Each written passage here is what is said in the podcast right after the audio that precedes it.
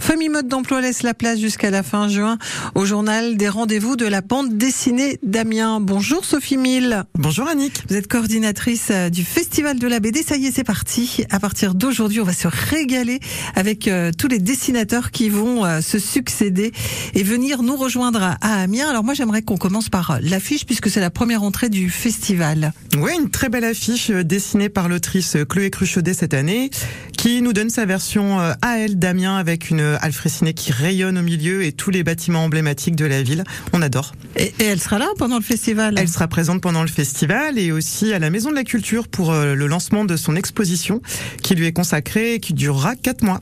Alors un festival de la BD, ce sont des rencontres, des expositions. Euh, les rencontres, c'est ce qui va attirer peut-être euh, aussi beaucoup de monde parce qu'il y a toujours ce moment de dédicace, de rencontre avec les auteurs. Oui, les rencontres, c'est de la dédicace, mais pas seulement. On propose au public de rencontrer des auteurs dans des formats très différents, allant de l'auditorium, la fabrique, la petite fabrique pour les plus jeunes.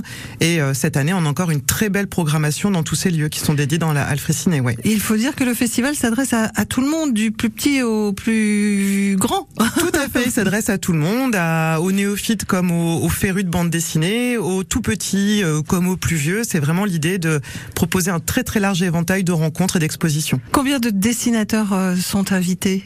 Alors pour ce premier week-end de festival, on est à 90 auteurs invités sur euh, sur ce week-end. Oui, parce que je dis dessinateurs, mais certains sont dessinateurs et auteurs, ils écrivent. Alors oui, c'est ça. On a des auteurs et des scénaristes aussi. Mmh. Donc on a on a les deux et parfois des auteurs scénaristes en même temps. On a on a, a tous les cas de figure. Il y a ceux qui savent tout faire, c'est ça? Exactement.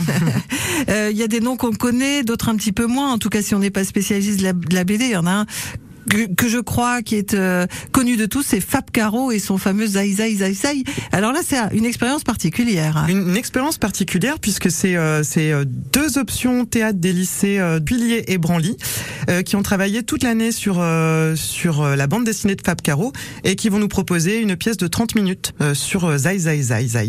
Tout à fait. Mais où est Charlie Charlie Adlar. Oui.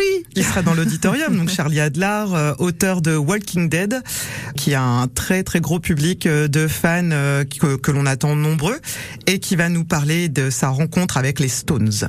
Et il y a un, une nouveauté, c'est le live Twitch. C'est quoi ça? Alors cette année, euh, on va lancer des live Twitch pour la première fois avec notamment l'auteur Jim Bishop. Donc ça sera un live dans le, la fabrique de la bande dessinée qui sera diffusé en direct sur sa chaîne à lui. Donc c'est une toute première pour nous pour toucher un nouveau public. Jim Bishop, un auteur multi-récompensé. Multi-récompensé, prix France Bleu 2022 notamment, tout à fait. Merci Sophie. Merci à vous. À demain. À demain. Et nous retrouverons donc demain à la même heure euh, Sophie Mille pour le journal du festival. Mais vous pouvez, vous pouvez dès maintenant en profiter de ce festival puisqu'il a ouvert euh, ses portes. Il ouvre ses portes. Allez, on leur laisse encore un petit peu de temps. Euh, c'est gratuit. Rendez-vous à la Halle qui se trouve juste derrière la gare d'Amiens, la gare du Nord.